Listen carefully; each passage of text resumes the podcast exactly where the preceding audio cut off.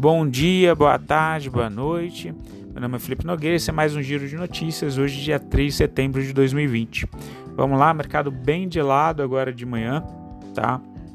Mas ontem a gente teve um, um resultados positivos, tá? Nos Estados Unidos, S&P 500 alta de 1,54%, Dow Jones alta de 1,59% e Nasdaq alta de 0,98%, aí todos buscando máximas históricas, né? O S&P 500 VIX, que mede a volatilidade, tem aquela correlação inversa, teve uma queda de 1,24%.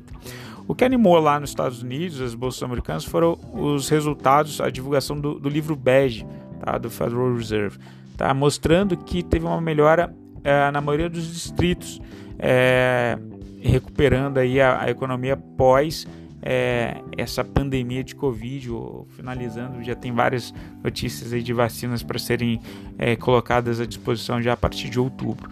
Um, uma coisa que decepcionou um pouco foi a questão dos empregos, tá?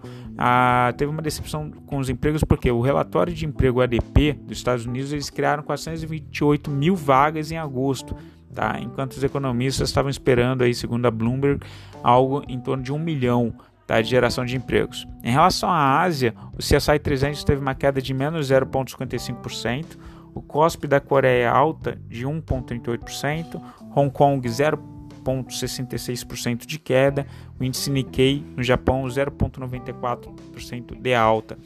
Tá, as ações da China fecharam em queda nessa quinta-feira, com os investidores vendendo papéis de empresas de consumo, devido à preocupação com a valorização alta demais, enquanto as tensões sino-americanas né, entre China e Estados Unidos também afetaram o sentimento, superando o otimismo decorrente é, de dados otimistas de serviços né, que vieram aumentando, aí, gerando PIB de serviço na China. Então, eles basicamente está caindo porque na China, né? Realização de lucro em função desse conflito aí entre Estados Unidos e China, essa guerra comercial que continua se arrastando. Já na Europa, o estoque 600 teve uma alta de 0,72%, o FTSE 100 da Inglaterra alta de 0,41%, CAC 40 da França 1,92% de alta, tá? E o DAX 30 da Alemanha 0,98% de alta. Na Europa, os índices então operaram em alta, tá?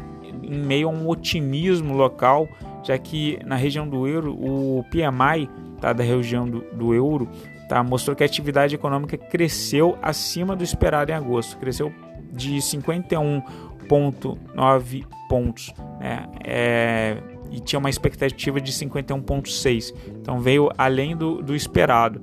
Tá? A Argentina segue lá a negociação, já está repactuando a maioria das dívidas, é, repactou cerca de 93,55% da dívida externa por aqui na América Latina.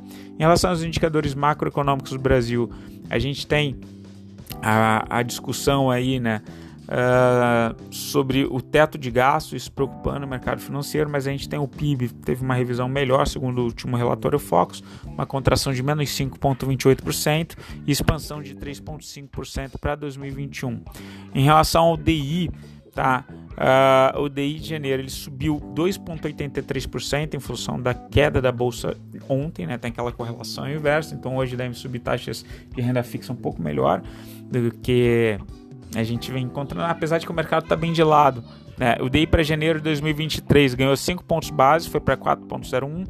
O DI para janeiro de 2025 ganhou uh, 5 pontos base, foi para 5,82. E o DI para 2027 ele fechou em 6,79%.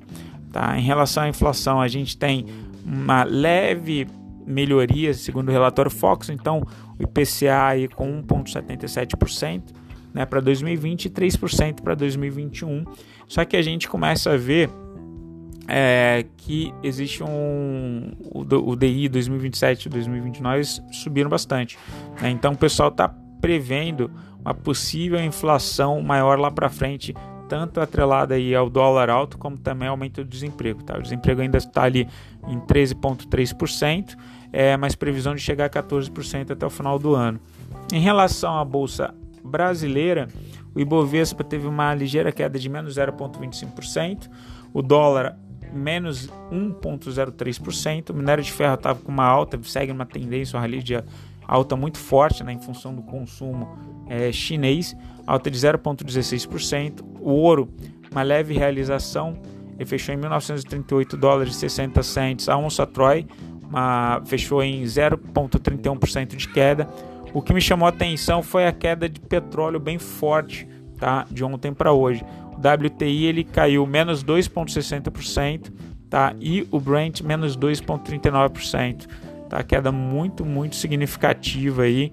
É estranho, vamos movimentar isso daí.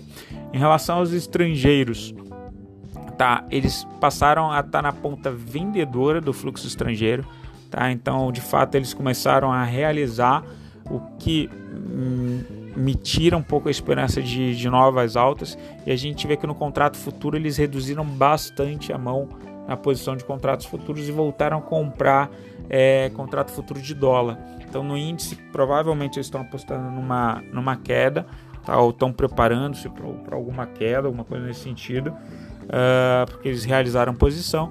E no contrato do dólar eles estão provavelmente esperando uma alta do dólar para frente. Em relação a commodities agrícolas, né? com a, a ligeira queda do milho, ou, ou seja, o estrangeiro está apostando na alta do, do, do, dólar, né? E o milho tem aquela correlação com o dólar. O dólar, o milho ele vem caindo junto com o dólar, mas eu acho que os estrangeiros estão comprando agora que ele ficou mais barato para pegar a subida com o dólar.